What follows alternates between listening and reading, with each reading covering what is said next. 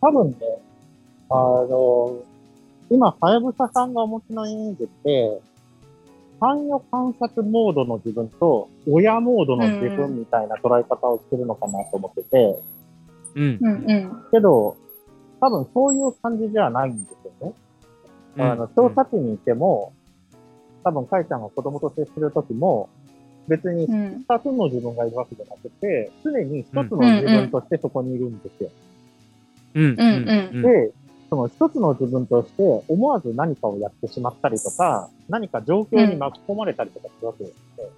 つまり、うんうんうん。自分はここに観察に来てるからとか、自分は子供を観察にしてるから、あの、これはやらないぞ、みたいなことを決めててもあんまり意味がない。うんほうんだから、僕はこの人たちと友達になりに来たのだから、この人たちにお金を貸さないとか決めててもしょうがないやつですよ。ここいつら、そうかそうこいつらに絶対おごらないぞとか決めててもしょうがなくて、あの、うんなんか、まあ決めてても別にいいんだけど、どうせねだられるわけなんですよ。おごってくれとか、うん金、金貸してくれとか言われるわけですよね。うん。で、自分がおごったりとか金を貸したりとか、してたりしなかったりするわけじゃないですか。うんうんうんで、そのしたりしなかったりするときに、あの、なんていうかな、それを、こう、一つの社会関係として捉えて、それを見続けるっていうことですかね。うんうんうんうん自分がこうアクションしたら子供がこう答え、自分がこうアクションしなかったら子供がこう、こういうふうに動いたみたいなことって、う。うんんその、なんか一つの原因と結果じゃない。う。うんんうん。それって、観察モードだからこれはしないぞっていう、いう風な態度で臨むと、けうん結局観察結果が汚染されてるんですよ。混沌にされてるんで。うんうんうんうんうん。自分も、えっと、人類学ではこれが、あの、なんか透明人間として現地にいられないっていう言い方をするんだけれども、ああ、うんその話あった、うん確かに。なんか初期の人類学者っていうのは、自分を透明人間な存在のように捉えて、その、うんなんていうかな、性的な、スタティックな感じうんの、あの、社会っていうのを捉えようとしたんだけれども、どうもそれ無理そうだぞってなるわけですよね。ううんん。森の中、村の中に一人でテントを立てて、そのテントの内側は村人には見えない。けどテントの中からは村を見れるっていう風なことにはならないんですよ。どう頑張っても。うんどう頑張っても、人類学者は村にいる限り村にいる存在として村人の中に立ち現れざるを得ない。で、うんうんそうなってくると子供も一緒だと思うんです。もう親と子供っていう関係性がある以上、もうそこからは逃れられない。うん。ううん。んけど、それを、ちょっとメタ的に見ることができるじゃない。うんうん。怒ったら泣いたとか、うん うん。宿宿題をしろと言ったらするとか、うんしろと言ってもしないとかっていろいろあるわけじゃない。うんうんじゃあ、今、自分が宿題をしろと言ったということを、子供はどう捉えたんだろうって考えることは、その後できますよ。うんうんうん。うん。おそらくこういう視点を持つみたいなことだと思うんうんうん。うん。いや、めちゃくちゃイメージ湧きます。で、そうっすね。それを、まあだからそのモードを変えるわけじゃないっていうことと、な、なんていうんですかね。その、だからその、なん、なんて言えばいいんだ、これ。その、その事象に、こう、遭遇したときに、主観だけじゃなくて、それを、こう、ある意味、客観で見られることによって、面白がるみたいな。なんかそういうイメージなんですけど、うんあの、面白がるは、なんて言えばいいんだ、モードじゃないんだけど、面白がるトリガーみたいなのは、なんかある方が、みんなこう、子育てしやすくなるだろうなっていう、ななんとなくのこうイメージはあって、う。けど、それは確かに人間の個人個人の特性があるかもしれないって思います。うーん。うんその時に面白がれる人と面白がれない人がいるっていうのはもしかしたらあるかもしれない。ああそっかなんかこう、規律を重んじる人とか、う。うんん。その、何か正しいことがあって、その、正しくないことがあると考えている人とかって、うん。えっ、と、おそらく、その自分の視点っていうから出てくるのがすごく難しいと思うんです。そうすると、自分の価値に基づいた、あ。なんていうかな、観察の結果になっちゃうと思う。うんうん。だから、けど、なんていうかな、つまり、起きた現象に対するものの見方が、結構、うん複数的になっていくと思うんですよね。自分はこう思ったけど、子供から見たらこうだったんじゃないかみたいになってくるわけです。うんうんうんううん。ん。う。うんん。そういうことかなって思うんですよ。ごめんなさい。ちょっとあんまり僕今分かってない。もう一回言ってください。えっと、つまりね、えっと、な、なんていうのかな。その、起きた現象を、なんていうかな。一つのものの見方で語らなければいけないわけじゃないじゃない。そうですねう。ん。で、宿題をやらない子供に注意をしたときに、うん自分は別に、あの宿題やればいいのにと思ったっていいわけじゃない。けど、うんうん。うん。子供は、今宿題やれって言われたの嫌だっただろうなって思ってもいいわけじゃないですか。うん。うん。そうすると、その二つが起きたなって思うことがおそらくできるはずなんですよ、僕たちって。うんううんん。うん。うん。そそれを、例えば、その、客観的であることがいいことだとして、うんあの、親、親が宿題しろという子供は、あの、指摘されたみたいなものの見方をしなければいけないわけじゃない。うんうん。ああ、そうですね。けど、今少なくとも3つの視点っていうのが、ここで出すことができましたよ。うん。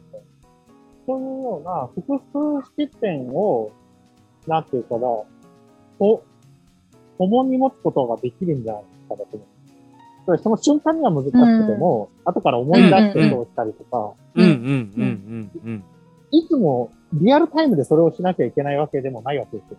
うんうんううん。ん。そうですね。人類学者って、フィールドに行って帰ってきて、帰ってきて論文書くんで、うん。うんつまり、そのう、んうん。現地の感覚と、そのフィールドの感覚とホームの感覚を持ってるわけですね。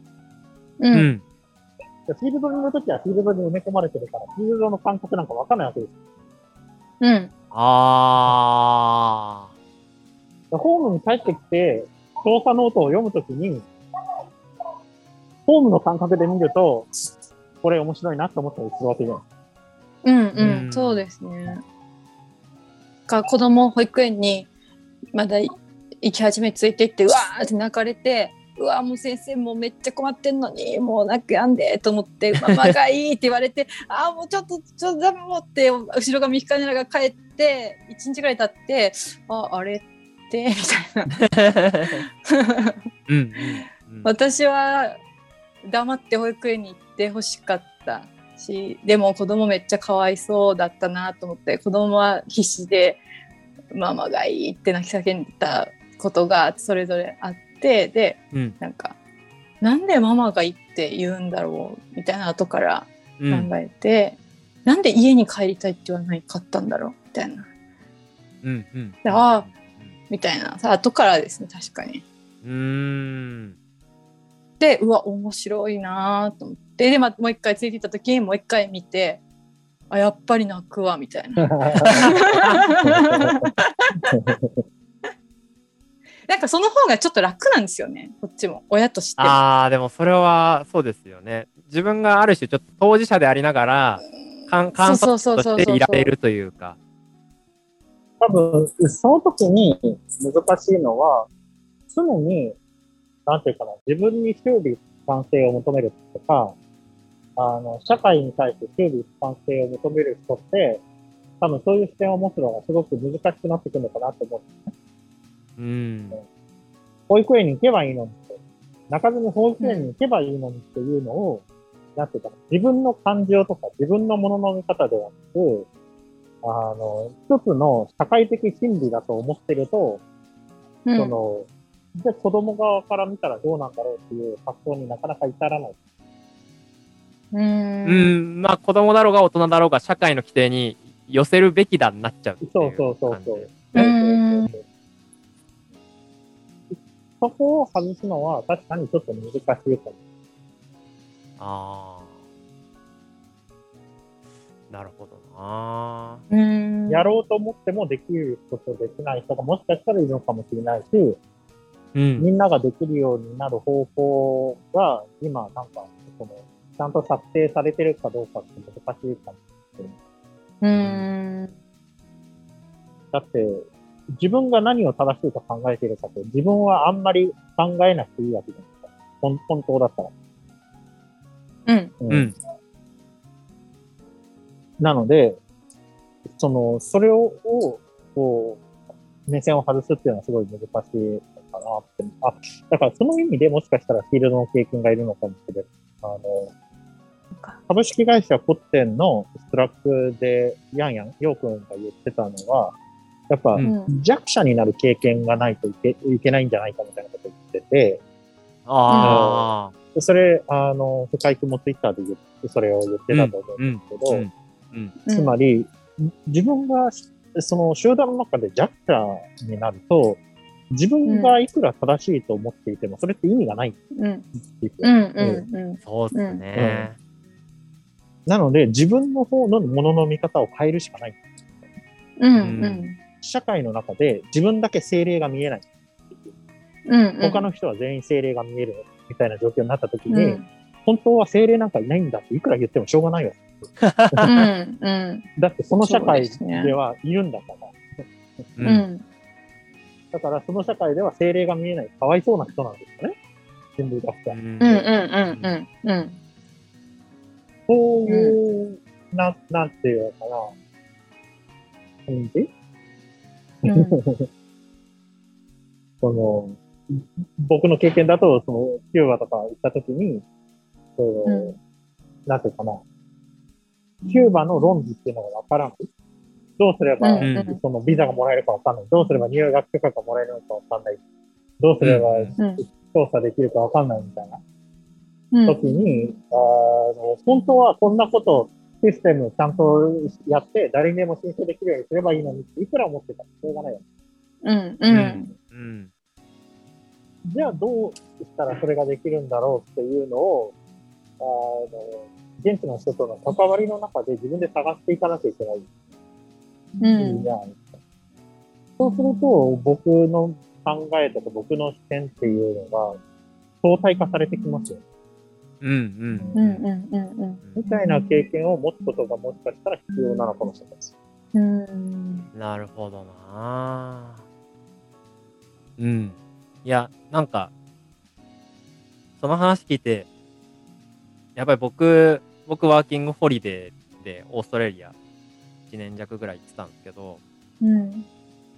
あれもある種の、なんだろうね、産業観察っていうほど高尚なものではないと思うんですけど、やっぱりその、自分がある一種ゼロから、えーっと、その文化っていうんですかね、その土地とかその言語とかに、こう、新規で参入しないといけない。だからある種の弱者である状況にいたことは、もしかしたら、そういう、こう、なんていう、場所が変わると、その、アプローチが変わるみたいなことを体感できていたのかもな、みたいなことを今すごい、なんか、うん。思いましたね。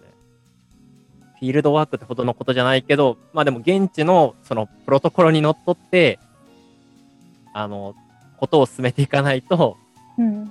うまくいかないという意味で言えば、まあそれでもなんか相当プライドを捨てて何かするみたいなのは、今振り返っても全然できてなかったなと思って、すごい恥ずかしい部分はありますけど、うん、なんか、と、とはいえやっぱ、そこで生きていくための、なんですかね、やっぱり、その、好むと好まざると言語がね、通じないとそもそも買い物できないとか、まあ多分そういう部分も含めて、うん、ある種そういう経験を積んだのかなみたいなことをなんとなく今思い出しまあとは子供に対してだったら無意識にっていうかす。うん。基本的に何か導かないといけないとか教えないといけないみたいなうん。のがあるとちょっとバイアスがかかってしまううん。と思うのでうん。私と違うやり方を持ってるだけでこの人たちはこの人たちなりに何か考えてるぞみたいなうん。感じがでちょっと一回立ち止まってみると見やすいかもしれない。やっぱりなんかちゃんと育てないととかちゃんとこれはダメだって教えないとっていうのは自分の信じてることが正しいっていう前提があるじゃなそうでいですか。すね。うんとかこのようになっていけばこうなるっていう概念とかがうん。うん。うん。でもそれがあると産業観察的な見方はちょっと難しくなるかなと思うので、うん。今私にはバイアスがかかってるぞっていうのをちょっと意識するみたいなうん。うん。うん。全部取り出す外すことは無理なんですけどもそうですよ無になってしまうんで 私は。うん。価値観を持って生きてるので、うん。でまあそれなりに外す意識っていうかこの人私たちとは違うっていう意識を持ったらやりやすいかもしれないですね。私の子供だとか私の。一生を継ぐじゃないけど、なんか私の血が入ったみたいなのじゃなくて、なんかポンと現れた他人みたいな感じはいでうん。するとやりやすいかもとは思いますしその方が私は面白いなって思います。うん。あと一個だけだ、ちょっとあの、お伺いしたいなと思ったのは、あの、かえさんがそういうスタンスで、あの、お子さんと接してるというのは分かったので、そういう接し方について、パートナーの旦那さんと、どういうコミュニケーションをとっているのかなっていうのが。うん。違う人が同じ事象を見ると違うようには見えると思うんですよね。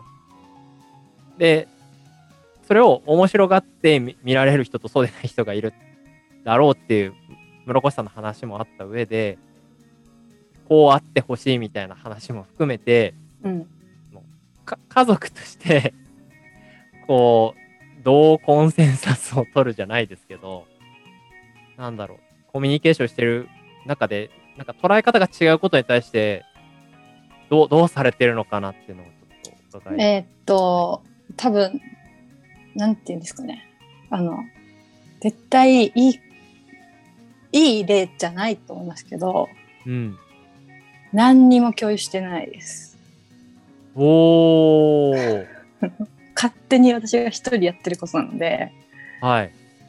でまあ本当は良くないのかもしれないですけどうんお夫も子供の一つの環境として 観察してるみたいなお感ーじなんで絶対良くないと思いますそういうことか。だから一緒に何かをおなんかここはこうしていこうねみたいなのを絶対した方がいいと思うんですけど、うん。まあできてないっていうのが正しいと思うんですけどしてない。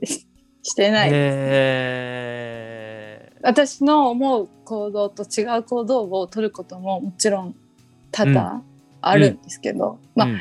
そんな絶対に悪いようなことはしないですよ。そんな叩いたりとか いうことはしないですけどはい。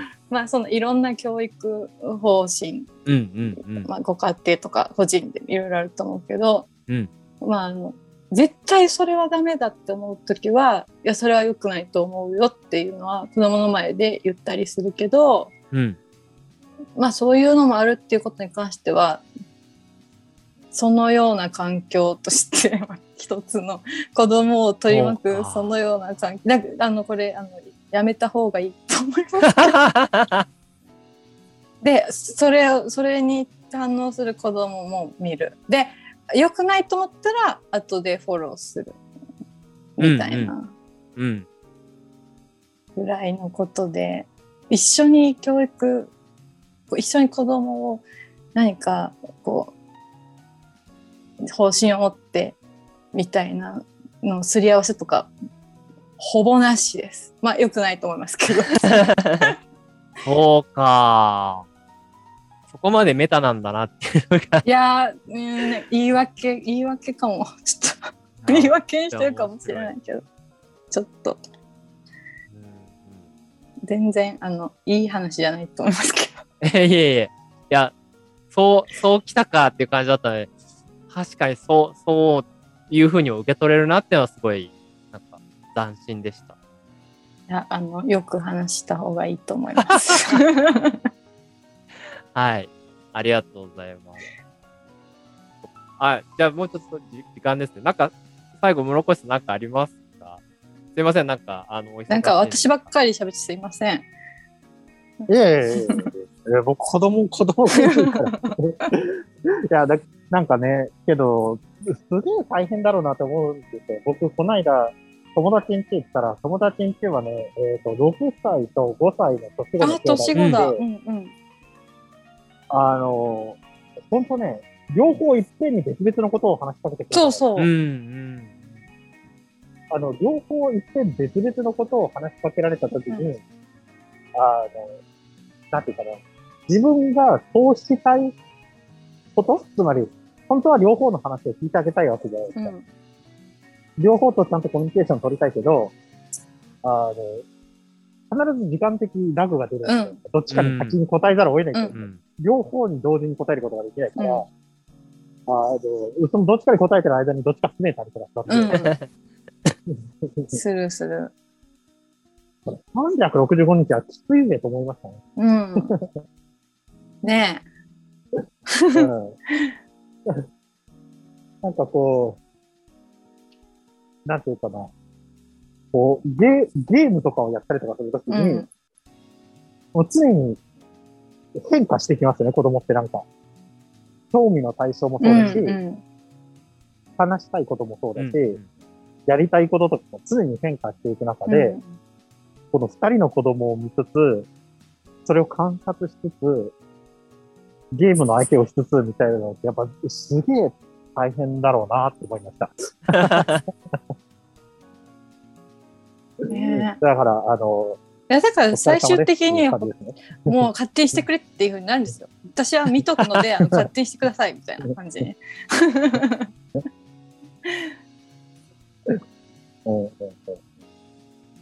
ありがとうございます。いや、なんか、こういった形で、そうですね。なんかこう、メタに見るっていう風に意識しすぎてたので、ああ。そうそうそう。うん、まあ、とはいえ、あるじゃないですか。なんかあの、別に意識してようが意識してまいが子供を見てて、なんか本当にあれ好きだよね、みたいな話とかはこう、夫婦うんうん。するじゃないですか。多分その延長線上なんだろうなと思って。その観察の解像度が、まあ、もう一段階高いとかなのかな、みたいな今、イメージでなんとなくうん。腹打ちをしたので、まあなんかそういうところを意識しながら、まあそれが楽しそうにしてんだったら、もっとじゃあやればっていうう、ん。なんか環境を用意してあげた方がいいかな、みたいな話ができたりとか、まあなんか、まあ逆のことがあればね、それがそれ、直接問題なければ放っておいてもいいし、うん。うんまあなんかか解決した方がいいなっていうことがあれば、そこは適宜必要に応じて介入をするみたいな感じでいいのかなというふうにうん思いました。なるほど。はい。うん まあこれ答えない、まあ答えないので答えないよねっていう答えすり合わせもね、やっぱりあのその夫婦でもすり合わせをしながら、まあしした方がいいよね、みたいなふうには思っていて、なので答えがないよねってことを僕も、あのパートナーに改めてちょっと伝えようかなというふうに思いました。はい、はい、ありがとうございます。ありがとうございます。はい。はい、じゃああの今回のゲストはあのラジオのムロさんとかえさんに来ていただきました。ありがとうございました。ありがとうございました。ありがとうございました。それでは今回のラジオメモランダムはこの辺で。っていうアゲイン。